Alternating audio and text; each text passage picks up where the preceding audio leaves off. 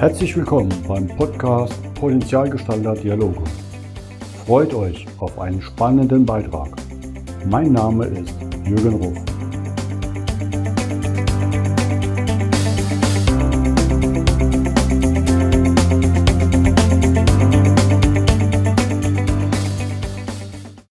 Herzlich willkommen zum heutigen Podcast. Bei mir zu Gast ist heute Ninette Pepp aus Gotha. Hallo Ninette. Hallo, ich grüße dich. Vielen Dank für deine Zeit. Für die Zuhörer möchte ich am Anfang einfach mal kurz dich etwas vorstellen, denn du hast ja auch schon einen spannenden Weg hinter dir. Also du hast BWL in Frankfurt studiert und dann Kommunikationswissenschaft in Erfurt. Wie kommt es, dass man aus einer Finanzmetropole in die Kulturwissenschaftsmetropole wechselt? Damals natürlich als Jugendliche erstmal in die große weite Welt gezogen. Frankfurt fand ich total faszinierend, als ich das erste Mal mit 17 dort war aufgrund der Hochhäuser. Ähm, habe dann dort mein BWL-Studium angefangen in einem, also war so ein duales Studium in einem Einkaufsverband ähm, mit ganz, ganz vielen Sporthändlern angeschlossen. Also es hat auch total zu mir gepasst, das hat super Spaß gemacht. Aber die Familie ist eben in Thüringen und dementsprechend ging es dann nach dem Studium ein paar Jahre später wieder nach Thüringen zurück, als dann spätestens die Frage der Familienplanung aufkam. Später nochmal nach Erfurt zu gehen, hatte einfach den Hintergrund, ich habe hier versucht, dann ähm, beruflich Fuß zu fassen, aber das, was ich in Frankfurt gemacht habe, in der, dem Konzern, da war ich damals ähm, in der Unternehmenskommunikation tätig, das ging hier nicht so einfach. Wir haben ja andere Strukturen, wir haben ja nicht so viele große Unternehmen, ähm, viele, viele kleine Unternehmen und die richten sich natürlich keine Abteilung für Unternehmenskommunikation ein. Dementsprechend musste ich mir damals was einfallen lassen, habe dann nach ein paar Jahren im Angestelltenverhältnis den Schritt in die Selbstständigkeit gemacht und habe in Thüringen eine PR-Agentur gegründet, also wirklich meine reine PR-Agentur, keine Werbeagentur. Und habe den Bereich Unternehmenskommunikation versucht von null aufzuziehen ziehen. Das war auch viel Missionarsarbeit damals, weil also Unternehmenskommunikation war damals noch, hing irgendwie zusammen mit Telefonkabeln. Also in der Wahrnehmung, wie erstmal in die Richtung ausschließlich Pressearbeit gesteckt worden. Also da musste man damals noch viel erklären und es hat sich ja damals auch noch nicht so entwickelt. Das kam ja auch alles erst viel später mit den sozialen Medien, dass es überhaupt ein Begriff wurde. Also wir sind da mitgewachsen in der Zeit und als ich nach zehn Jahren in meinem Job festgestellt habe, ich habe da noch so ein paar Fragen, da kam dann die Frage, wie kann ich das Ganze nochmal auffrischen und bin an die Uni nach Erfurt und habe dann nochmal Kommunikationsforschung studiert, um das Ganze rund zu machen. Das ist ja dann spannend. Ne? Du hast, kann man sagen, die Betriebswirtschaft umgesetzt in eine Firma, in ein eigenes Unternehmen und dann gleichzeitig deine Leidenschaft, Kommunikation damit ergänzt. Und ihr war die Ersten, ne? ihr war die erste PR-Agentur. Genau, ja.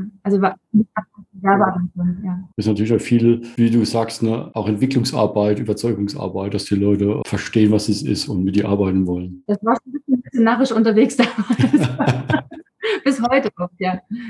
Das ist schön. Ich würde aber gerne nochmal zurückkommen, weil du hast ja gesagt, du hast im Sporthändlerverbund ja mit studiert. Und ich glaube, da kommt ja auch eine Leidenschaft von dir hier, nämlich du bist ja auch im Sport groß geworden. Ja, ich komme tatsächlich aus einer Sportlerfamilie. Sport war bei uns immer ein ganz großes Thema. Und ähm, ich habe mir dann meinen eigenen Sportbereich im Tanzen gesucht. Das war das Glück, weil wenn Papa im Geräteturnen erfolgreich ist und Mama in der Leichtathletik und die Tante in der Leichtathletik und der Onkel im Handball und da muss man sich irgendwo sein eigenes Feld suchen, um dann nicht ständig verglichen zu werden. Und das hat dann mit dem Tanzen tatsächlich geklappt. Wir haben hier wirklich vom Dorf aus eine kleine Tanzgruppe aufgezogen, die dann recht erfolgreich geworden ist und später sogar mal eine kleine Europameisterin hervorgebracht hat. Ähm, das war so die Jahre, die das, den beruflichen ähm, Aufbau von der Firma mit begleitet haben. Austoben konnte ich mich dann quasi auf der Tanzbühne. Eine kleine Europameisterschaft, ne? Sehr bescheiden. Das ist ja schon eine ordentliche Leistung, dahin zu kommen. Muss ich sagen, Respekt auch, sich zu, ich sage mal, ich kenne es ja auch, ich bin ja auch in einer Sportfamilie aufgewachsen.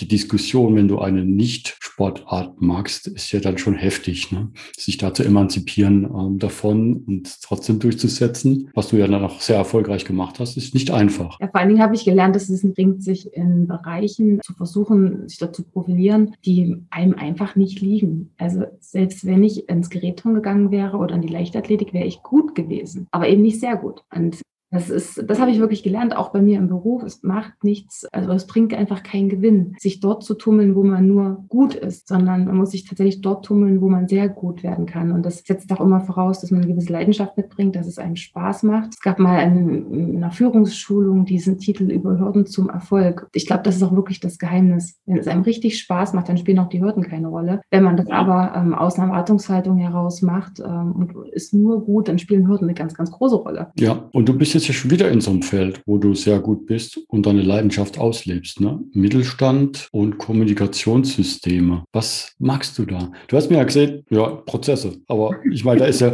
das klingt ja so nüchtern, aber das ist es ja gar nicht. Ne? Was magst du genau? Ja, es ist, also es klingt tatsächlich erstmal total trocken mit den Prozessen, aber da steckt ganz, ganz viel dahinter. Der Hintergrund, als wir damals in der Unternehmenskommunikation auch noch im Konzern tätig waren. Ich habe damals meine Diplomarbeit über die Möglichkeiten der Öffentlichkeitsarbeit von unseren angeschlossenen Sporthändlern geschrieben und habe dort festgestellt, dass das, dass da vieles einfach nicht mit dem, was in den Lehrbüchern steht, übereinstimmt. Und dann kam auch irgendwann die Frage auf an meinen ähm, damaligen Ausbilder, sind das BWLer, haben die alle irgendwie eine kaufmännische Ausbildung oder sind das Sportler? Und dann kam natürlich die Frage auf, wer ist davon besser? Er lachte damals und sagte, das kommt darauf an. Ähm, natürlich kann ein leidenschaftlicher Sportler wirklich ein richtig gutes Geschäft aufziehen, weil er eben so gut in dem ist, was er tut und weil er dieses Interesse mitbringt. Umgekehrt kann ein hervorragender BWLer dieses Geschäft eben auch vor die Wand fahren, weil, weil diese Leidenschaft möglicherweise fehlt, weil eben nur nach Zahlen agiert wird. Das hat mich total beschäftigt damals, als ich wieder nach Thüringen zurückgekommen bin, mit einer guten BWL-Ausbildung und dann kommt man plötzlich in Unternehmen rein und merkt, ticken ganz anders. Also das, das ist irgendwie nicht richtig, das hier anzulegen. Das fühlt sich nicht richtig an. Und die Frage hat mich immer wieder beschäftigt, warum bestimmte Unternehmen anders ticken als andere. Und ich habe dann immer versucht, auch in der Literatur da Antworten zu finden. Und in der Managementliteratur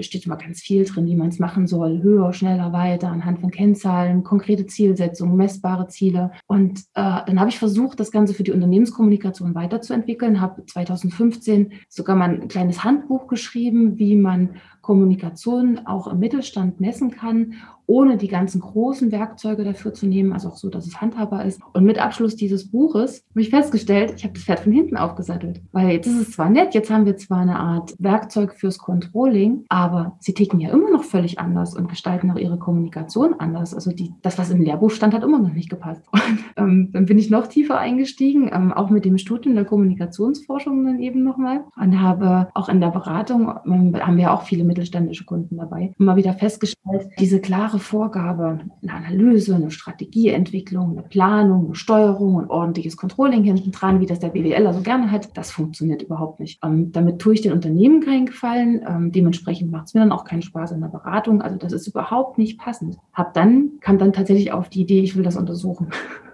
Und äh, dadurch ist die Idee für die Doktorarbeit auch entstanden. Ich wollte einfach nur mal tiefer rein und wollte das untersuchen. Was steht denn jetzt in der Managementliteratur und was steht in der kommunikationswissenschaftlichen Literatur? Und der Witz ist, überall steht drin, KMU, wird ja mit Mittelstand gleichgesetzt, die machen das alle unprofessionell. Die machen vieles verkehrt. Die sind zu klein, die haben zu wenig Ressourcen, ähm, die können sich auch vieles nicht leisten und die Strukturen sind ja auch sehr klein. Das heißt, die können auch keine ordentliche Kommunikationsabteilung aufbauen. Und wenn ich das aber abgleiche mit der Erfahrung, die ich in den Unternehmen gemacht gemacht habe, konnte ich das überhaupt nicht bestätigen, weil der Geschäftsführer ganz oft so viel Leidenschaft in die Kommunikation legt, sei es in Richtung Mitarbeiter oder sei es nach außen in den Markt, so gute Beziehungen auch zu den Kunden, ähm, mit einem ganz, ganz engen Austausch, mit langjährigen Beziehungen, wo wirklich Vertrauen dahinter steckt, das passt ja gar nicht. Also da spielt ja Kommunikation dann doch scheinbar eine riesengroße Rolle. Dann habe ich mir wirklich diese Studien alle rausgeholt und habe geguckt, was sagen die denn eigentlich, was die falsch machen und umgekehrt, was gibt es denn schon für für Wissen darüber, was machen die denn konkret anders. Und das war hochspannend. Also der Prozess, der ging jetzt über drei, vier Jahre und es war wirklich hochspannend zu sehen, dass das, wenn wir jetzt in dem Managementbereich bleiben, diese Phasen aus Analyse und Strategieentwicklung und Planung und Steuerung und Kontrolle, in jeder einzelnen Phase gibt es da massive Abweichungen. Und ähm, die sind sogar alle begründet, die machen alle total Sinn. Weil das, was oftmals verwechselt wird, ist, dass ich kann ein KMU nicht mit einem mittelständischen Unternehmen gleichsetzen. Es ist per se nicht das Gleiche. Ein KMU ist ein kleines und mittleres mittleres Unternehmen. Das wird an seiner Größe bemessen. Das hat eben nur zum Beispiel 250 Mitarbeiter und liegt irgendwo unter 50 Millionen Jahresumsatz. Aber das sind ja rein quantitative Kriterien. Ein mittelständisches Unternehmen wird daran gemessen, dass es derjenige, der es, dem es gehört, der es führt und der dafür den Kopf hinhält, sprich mit einem Bein im Gefängnis steht immer, also der dafür haftet. Das ist eine und dieselbe Person, manchmal auch zwei. Aber in jedem ist. Dann wäre ich ja ein Mittelstand. genau. Also natürlich gibt es einen kleinen Mittelstand, also es gibt auch einen Personenbetriebe oder so Freiberuf. Aber Fakt ist, dieses Mittelständische ist dadurch charakterisiert, dass derjenige, der die wilden Ideen hat und derjenige, der sie umsetzen muss und dafür den Kopf hinhalten muss und der das Geld dafür auch bereitstellt. Das ist Personalunion. Und daraus erklärt sich auch, dass solche Leute völlig anders entscheiden. Weil ein Manager, der fremdes Geld ausgibt, entscheidet natürlich anders, als wenn ich selber überlegen muss, hm, das ist mein Geld, aber eigentlich habe ich ja noch ganz andere Ziele damit. Ich möchte auch meine Mitarbeiter nicht nach Hause schicken, wenn es schief läuft, weil dann verliere ich mein Gesicht. Das sind alles solche Geschichten, die spielen eine ganz, ganz große Rolle in der, im strategischen Management. Da gibt es auch tatsächlich schon also in den Büchern einiges darüber, aber leider Gottes nicht bei uns in der Kommunikationswissenschaft. Und jetzt ist die Doktorarbeit so ziemlich auf der Zielgeraden und ähm, es hat sich so ein schönes Modell ergeben, Prozessmodell, ist mal wieder bei Prozessen, wie eben im Mittelstand entschieden wird. Also dass es tatsächlich ein Unterschied in den Entscheidungs- und Handlungsmustern ist. Und wie wir das dann aber auch, wenn, wenn ich in die Firmen gehe und dort Kommunikationsstrategien entwickle und dort Kommunikationsmanagementsysteme aufbaue, wie ich die auch anlegen muss, dass die auch zu den Unternehmen passen. Weil ganz, ganz viele haben da überhaupt kein Interesse dran, dass wir sagen, wir machen da so einen dicken Plan und da steht alles genau drin, was wir auf die nächsten drei Jahre machen, weil, wenn wir ehrlich sind, der Plan landet in der Schublade und der ist in vier Wochen schon nicht mehr aktuell, weil sich irgendwas verändert hat. Und das möchte keiner. Also dieses diese, auch diese Flexibilität, die ist ein ganz, ganz großes Kriterium. Und dem wollte ich einfach gerecht werden. Und jetzt haben wir Systeme entwickelt. Deswegen sage ich immer, Kommunikationsmanagementsysteme fängt ja damit an, dass wir überhaupt mit anderen Zielen auch arbeiten, dass da persönliche Ziele von den Geschäftsführern mit einfließen, die möglicherweise nicht messbar sind und die vielleicht auch nicht immer rational sind, sondern wenn derjenige eben sagt, ich möchte aber irgendwann mal, ich spinne jetzt mal, meine Finke auf Mallorca haben, wenn ich in Ruhestand gehe, dann kann das durchaus auch passieren, dass es so in den letzten zehn Jahren des Unternehmens mal schaut, gibt es da nicht einen Markt in der Nähe von Mallorca, wo ich vielleicht eine Dependance aufmachen kann. Das ist ökonomisch irrational, kann natürlich auch sinnvoll sein, wenn der Markt das hergibt, aber die Entscheidungen selber sind oftmals irrational. Die kann man nicht, wenn man, wenn man von Managementprozessen eigentlich ausgeht, rational anlegen und sagen, das macht jetzt alles ökonomisch total Sinn, weil eben diese persönliche Zielstellung und diese Leidenschaft, die dahinter steht, dann auch mal andere Wege geht. Und das sehen wir auch im Technologiebereich. Gerade die Mittelständler, die sind ja ziemlich innovativ die tüfteln. Da ist so ein, so ein Jucken da, ich will das jetzt ausprobieren, das muss doch irgendwie gehen. Und so ein Forschungsprozess ist ja auch nicht ökonomisch immer sinnvoll und immer absolut rational. Ähm, da muss man auch manchmal einfach Geld reinstecken und weiß nicht, was hinten rauskommt. Und das mal einer Bank zu verkaufen, ist schon extrem schwierig. Ich glaube, da ist auch der Unterschied zwischen einem theoretischen Prozess und dem wesentlichen Erfolgsfaktor, der da drin ist. Das hast du ja so schön genannt, nämlich Leidenschaft. Und da hinten dran steckt ein Mensch. Ja, genau. Mit seinen Zielen, mit seinen Wünschen, mit seinen ganzen Bedürfnissen aber auch mit seiner Verantwortung, weil eben gerade so ein Geschäftsführer, bevor der Mitarbeiter heimschickt, geht er lieber an seine Renteneinlage. Da gehört was dazu, dass, dass, dass ein Manager machen würde. Ein angestellter Manager hat andere Zielvereinbarungen. Der hat einen Arbeitsvertrag. Im Arbeitsvertrag stehen Ziele drin und das Ziel ist letztendlich zum Beispiel am Ende des Jahres äh, die Prämie zu bekommen, wenn bestimmte betriebswirtschaftliche Ziele erfolgt sind. Das ist völlig legitim, ist aber eine andere Rolle. Also ich sehe da oft den Begriff auch Unternehmertum im Mittelstand. Das ist ein anderer Begriff als, sagen wir mal, wirklich jetzt Geschäftsführer von einem DAX-Konzern oder einem Großunternehmen, die, wie du sagst, Investoren äh, gestützt arbeiten oder wirklich klassische Kennzahlen und Controlling vorne weglaufen und nicht so der Mensch und die Kommunikation. Wobei das ja eigentlich der Erfolgsfaktor zwischen den Menschen ist, ist halt immer noch die Kommunikation, ne? also das Mensch zum Menschen. Und gerade im Mittelstand haben wir ganz oft schon festgestellt, auch wenn das nicht niedergeschrieben ist und auch wenn das möglicherweise noch keine definierten Prozesse sind. Aber dieser Austausch gerade in die Mitarbeiterschaft rein, der ist sehr, sehr intensiv. Das kriegen manche große Unternehmen nicht so gut hin. Und es ist ein Austausch. Wir reden jetzt nicht davon, ich gebe meinen Mitarbeitern regelmäßig Informationen über das Intranet, sondern ich höre zu. Und das ist gerade in dieser Unternehmensform, da wird an Kunden zugehört. Da gibt es einfach keine Angst vom Kunden, weil der Kunde ist der, der mir das Geld bringt. Und wenn der sagt, mein Produkt hat einen Fehler, dann höre ich dahin. Aber wenn mein Mitarbeiter eben sagt, der Prozess funktioniert so nicht, Chef, ich habe aber eine andere Idee, dann höre ich dahin. Und dieser Austausch, dieses Zweiseitige ist so wichtig, um einfach besser zu werden. Und da habe ich festgestellt, das finde ich einen sehr, sehr schönen Ansatz auch, zu sagen, es geht nicht darum, immer mehr, mehr, mehr zu erreichen, was ja oftmals in der Betriebswirtschaft auch so angelegt wird. Wir gehen immer davon aus, größere Ziele, mehr Umsatz, mehr Gewinne. Oftmals ist es in der Unternehmensform eben eher so, dass man das sagt, besser, besser, besser. Weil mehr, mehr, mehr will ich vielleicht gar nicht. Ich will vielleicht gar nicht mehr wachsen. Mir reicht vielleicht mein 100-Mann-Betrieb. Ich habe gar nicht vor, irgendwann mal hier 500 Leute zu führen, weil dafür müsste ich ja quasi wieder eine neue Halle dran bauen. Und das ist vielleicht gar nicht mein persönliches Anliegen, sondern vielleicht bin ich ganz glücklich so in dem, was ich da mache und kann mich da völlig austoben in den Strukturen, die ich da habe. Und vor allem, ich gehe früh gerne an die Arbeit, mir macht mein Job Spaß. Dann ist es eben nicht das betriebswirtschaftliche Ziel, da ähm, zu wachsen und noch mehr zu generieren an Umsatz oder an Gewinn, sondern dann ist es eben das Ziel, besser zu werden oder eine neue Technologie zu entwickeln oder ein neues Produkt hervorzubringen. Und das kann ja unglaublich glücklich machen. Deswegen, ähm, da spielt eher die Qualität eine Rolle und das merkt man eben auch in der Kommunikation mit den Mitarbeitern und mit den Kunden. Das ist tatsächlich ein zweiseitiges, eine zweiseitige Geschichte. Das Mehr ist ja auch nicht unbedingt in der BWL so drin. Also Gewinn zu machen, damit ich investieren kann in die Mitarbeiter und die Firma, um gesund zu sein. Ne? Es wird halt gern rausgelesen aus optimieren Maschinenlaufzeiten, um den Maximum des Deckungsbeitrags zu erwirtschaften. Das sind so Sachen, die dann irgendwo im Industriezeitalter halt dann so hochgetaktet wurden auf Maximierung des Profits. Aber wenn wir schauen, heute steht in der Zeitung, heute ist der Tag, wo wir dieses Jahr die Ressourcen in Deutschland aufgebraucht haben, die natürlichen, kann das immer mehr ja nicht funktionieren, weil wo soll es denn herkommen? Und ähm, ich glaube, das Gesunde gute Dienstleistung und im Mittelstand sehe ich, das erlebe ich es auch oft, dass dann auch ein Sinn hinten dran ist. Warum habe ich das Unternehmen? Und das ist nicht Maximierung des Gewinnes. Ne? Nee, oftmals nicht. Und wenn wir uns solche modernen Trends, also was heißt modernen Trends, wenn wir uns solche so schöne Buzzwords gerade angucken, ne? New Work, Agilität, wenn ich dann Mittelstand gucke, dann ist es genau das, was jeden Tag passiert. Die sind so agil, die sind so flexibel und egal, ob das jetzt, ich sag mal, rein, das ist nicht rein nach Lehrbuch, aber das interessiert überhaupt nicht. Der Prozess funktioniert. Und das ist das Wichtigste. Und der Prozess ist gut und die Mitarbeiter sind eingebunden. Die Mitarbeiter wollen ja auch mitdenken. Und diese, ähm, diese große Flexibilität, die musste auch unbedingt erhalten bleiben, sonst würden die ihren Charakter verlieren. Und wenn ich mir jetzt angucke, solche New Work-Prinzipien, ne, wie so Obsthalsboom beispielsweise vorgegeben hat. Obsthalsboom hat ja nicht das New Work-Prinzip erfunden, sondern die haben lediglich das einmal durchgebracht und haben das dann wunderbar dokumentiert, damit andere auch davon lernen können. Aber wenn ich in den Mittelstand reingucke, dann ist diese Sinnhaftigkeit, die hinter dem eigenen Tun steht, schon immer da gewesen. Ähm, jemand, der ein Unternehmen gründet, der gründet das in den seltensten Fällen, weil er mehr Geld verdienen will. Klammer auf, meistens ist es ja auch nicht so, dass man dann wirklich mehr Geld verdient, sondern in meisten Fällen gründen die wirklich, weil sie sich entfalten wollen, weil sie eine Idee haben, weil sie mit der Art und Weise, wie Prozesse in dem eigenen Unternehmen oder in dem vorhergehenden Unternehmen umgesetzt werden, nicht zufrieden waren, weil sie sich einfach mal austoben wollen, weil sie eigene Ideen haben und weil sie früh an die Arbeit gehen wollen und einen Sinn darin sehen wollen, was sie da machen. Also diese ähm, Sinnhaftigkeit ist da schon mal verankert und oder beispielsweise dieses Thema Corporate Social Responsibility. Sehr ganz großes Thema in den Konzernen. Wie können wir soziale Verantwortung zeigen, übernehmen? Ähm, wie können wir das vorleben? Es ist was, was ein Unternehmer jeden Tag machen muss, weil er genau weiß, gerade wenn er ja regional irgendwo verankert ist, er kann sich das gar nicht leisten. Ähm, man, man sieht sich immer zweimal im Leben. Also dann ist der Ruf erstmal ruiniert,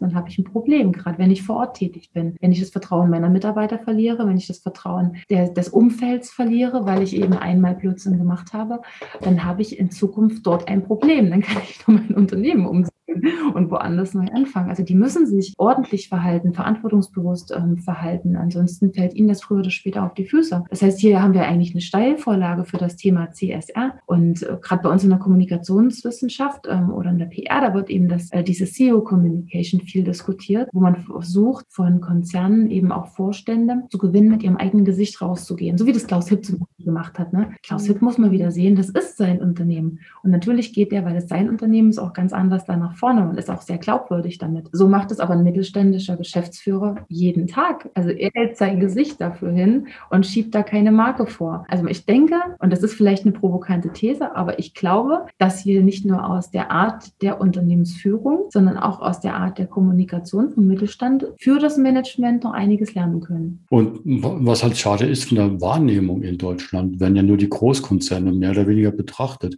Das Rückgrat der Wirtschaftsleistung ist aber der Mittelstand. Und international die Stärke und die Kompetenz, die da gefragt ist, ist ja sehr, sehr beeindruckend. Ja, es sind über 90 Prozent der Unternehmen in Deutschland, die Inhaber geführt sind. Also wir haben über 99 Prozent KMU, kleine mittlere Unternehmen, aber KMU kann eben auch heißen, da ähm, führen eigentlich andere, da stecken Investoren dahinter, da stecken ähm, Muttergesellschaften dahinter, ähm, wo ich mich permanent als Geschäftsführer rückversichern muss. Also wo ich quasi diese Vogelfreiheit nicht habe.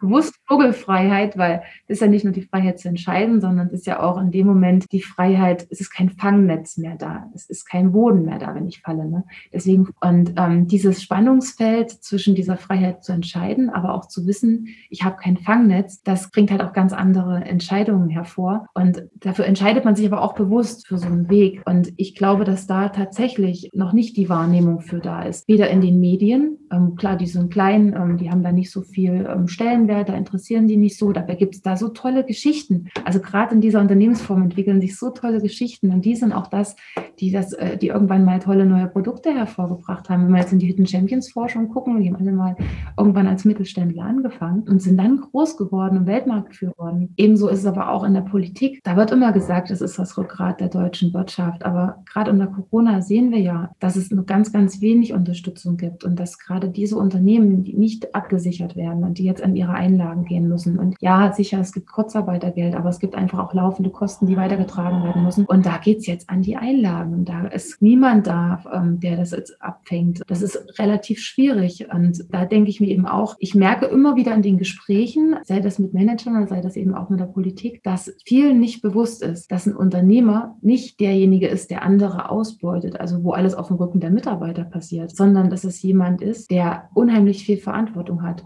Und wenn wir mal ehrlich sind, an diese Stelle kann jeder andere treten. Also jeder andere kann morgen aufs Gewerbeamt gehen, kann einen Gewerbeschein beantragen und kann diesen Weg gehen. Warum machen es so viele andere nicht? Da steckt ja auch ein bisschen was dahinter. Da steckt ja auch ganz, ganz viel Mut dahinter, ganz viel Verantwortung dahinter, Risikobereitschaft. Im Zweifelsfall ist das Eigenheim weg, wenn man Blödsinn macht. Und dieses Rückgrat, das muss man erstmal haben. Das heißt, die sind nicht nur Rückgrat oder die haben nicht nur ein extremes Rückgrat für sich selber und auch für die Menschen, die sie dort in Arbeit bringen. Es ist ganz bewusst das Rückgrat der der deutschen Wirtschaft. Also diese Menschen sind das Rückgrat, nicht an sich die Betriebe, sondern diese Menschen, die Betrieben. Hinter dir steht ein Otifant. Was hat er mit dir und eurem Unternehmen zu tun? Ja, das ist Günther. Das ist unser Maskottchen. Den hat eine Freundin mal für uns gehäkelt und ich fand den so witzig. Also sie hat damals es für ein Kind gehäkelt. Ich fand den so witzig, dass ich gesagt habe, den hätte ich gern in Blau. Und zwar in unserem FettPR Blau. Und seitdem steht Günther immer bei uns. Passt normalerweise, wenn nicht gerade Corona ist, auf unsere Süßigkeiten, unser Süßigkeitenglas aus. Also hier steht immer so ein Süßigkeitenglas, wo jeder reingreifen darf. Im Moment teilen wir uns ja auf und sind viel im Homeoffice und dann braucht natürlich kein Süßigkeitenglas hier zu stehen. Deswegen passt er jetzt gerade auf die Taschentücher auf, wenn ich allein sitze und heule, weil ich allein bin. Aber ähm, da ist im Moment mit seinen Aufgaben für die Süßigkeiten enthoben. Nimmst du ihn dann auch mit, wenn du an der TU Ilmenau als Dozentin über Kommunikationswissenschaften dozierst? Ja, wenn ich das online mache, ist das schon im Hintergrund, klar. Aber er fährt nicht so gern Auto, deswegen ähm, darf er nicht mit nach Ilmenau. Wird er ja grün ne, im Gesicht. Genau. Das ist jetzt ein Thema, wo du deine Erfahrung ja auch weitergibst. Ne? Also nebenbei, dass du ja deine Doktorarbeit in einem spannenden System, jetzt, was wir gerade besprochen haben, schreibst, dozierst du ja auch an der TU Ilmenau. Wie, wie kann ich mir das vorstellen? Wie kriegst du das noch hin? Ja, das frage ich mich auch manchmal. Standardantwort ist immer, ich gucke kein Fernsehen. Wenn man kein Fernsehen guckt und sich am Handy ein bisschen im Griff hat, dann kriegt man noch ein paar Stunden mehr aus dem Tag raus. Okay.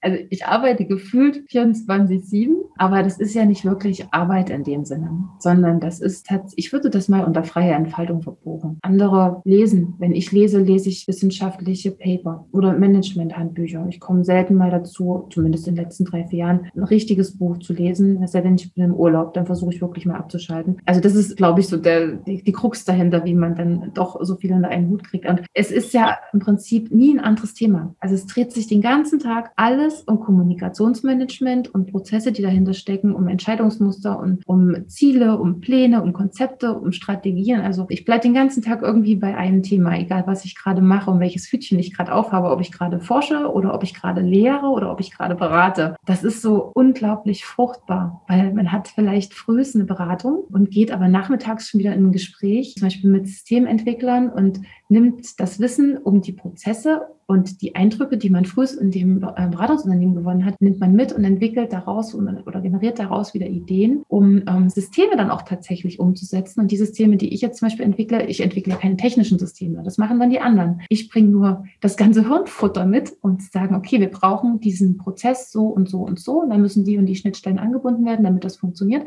Und die anderen setzen dann technisch dann um. Und dadurch gibt es ja auch immer wieder viele Rückfragen. Und diese Reflexion hilft mir wieder tatsächlich zu hinterfragen, fragen, ist der Prozess schon so in Ordnung oder brauche ich den anders? Oder ist äh, es ist zum Beispiel auch nie ein Schema F-Prozess, weil jedes Unternehmen völlig anders ist, völlig individuell. Und das ist auch wieder was, was ich zum Beispiel für die ähm, Managementberatung, für die Kommunikation immer wieder mitnehme, wenn ich an ein Unternehmen rantrete. Ähm, egal, ob das eine Beratung zur Digitalisierung ist oder ob das eine Beratung ist rein zur Ausrichtung von Unternehmenskommunikation. Das ist so individuell. Es gibt da einfach kein Schema F. Mein Schema F ist noch nicht mal, dass ich methodisch abfragen kann, wie gehe ich vor, sondern ich merke, wir brauchen manchmal Schwerpunkte eher im Bereich der Analyse. Ähm, manchmal brauche ich den Schwerpunkt eher, wenn ich mit den Unternehmen dann tatsächlich in die ähm, Zielplanung reingehe. Es ist völlig unterschiedlich und das ist auch gut so.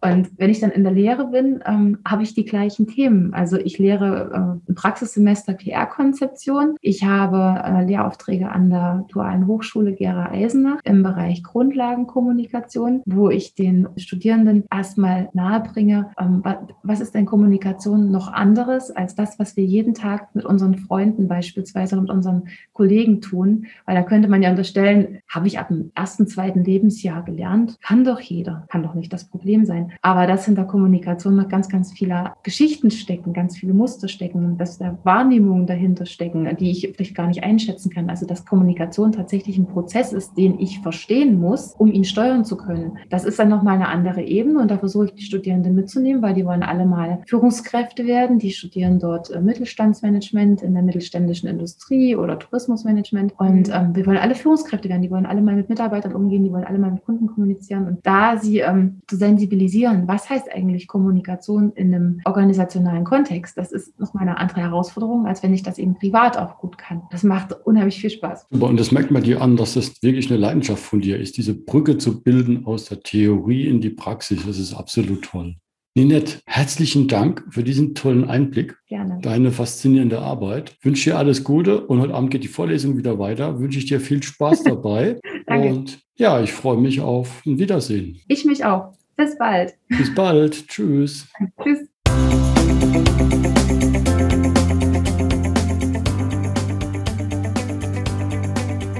Das war der Podcast Potenzialgestalter Dialoge von jürgen.ruff.consulting. Vielen Dank, dass du vorbeigeschaut hast. Mache dir einen wunderschönen Tag.